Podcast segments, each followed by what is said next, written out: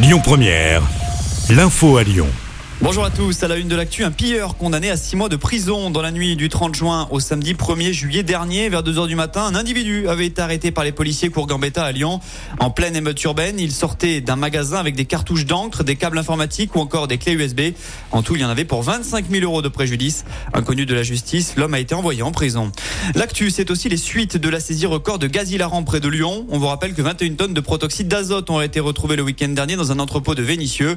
Le gérant du hangar, âgé d'une trentaine d'années, a été placé en détention provisoire. Il est soupçonné de travail dissimulé. Les 21 tonnes de protoxyde d'azote vont, elles, être détruites. Le mouvement de grogne s'amplifie au sein de la police lyonnaise. Après le placement en détention provisoire de deux fonctionnaires ces dernières semaines, plusieurs arrêts maladie ont été déposés depuis hier dans le Rhône, selon le progrès. Ce mouvement de contestation est parti de Marseille où un membre de la BAC a été incarcéré. Vive inquiétude à Lima après la disparition d'un collégien. L'adolescent a disparu depuis près d'un mois maintenant. Il a quitté le domicile de sa tante fin juin et n'a plus donné signe de vie depuis. Un appel à témoins a été lancé. Le jeune homme pourrait se trouver en région parisienne selon le commissariat de Villefranche en charge de l'enquête. On vous a mis sa description complète sur notre application. La région débloque près de 380 000 euros pour sécuriser les communes d'Auvergne-Rhône-Alpes. 22 nouvelles opérations vont profiter à 17 municipalités.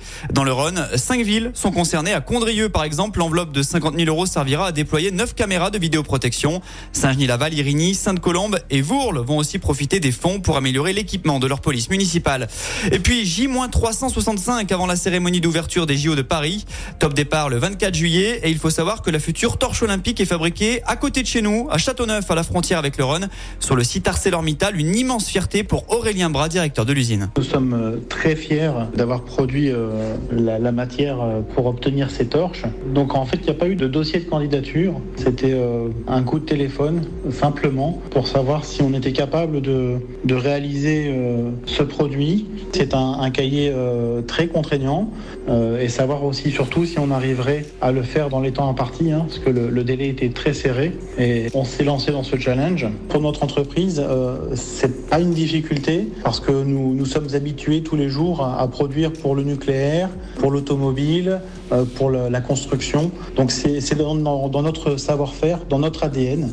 Euh, la volonté pour la torche olympique, c'était de, faire du 100% français. Et clairement, c'est une fierté pour, euh, pour tous les employés de mettre en lumière leur travail via ce, ce résultat.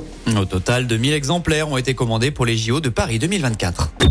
Écoutez votre radio Lyon Première en direct sur l'application Lyon Première, lyonpremière.fr et bien sûr à Lyon sur 90.2 FM et en DAB+. Lyon Première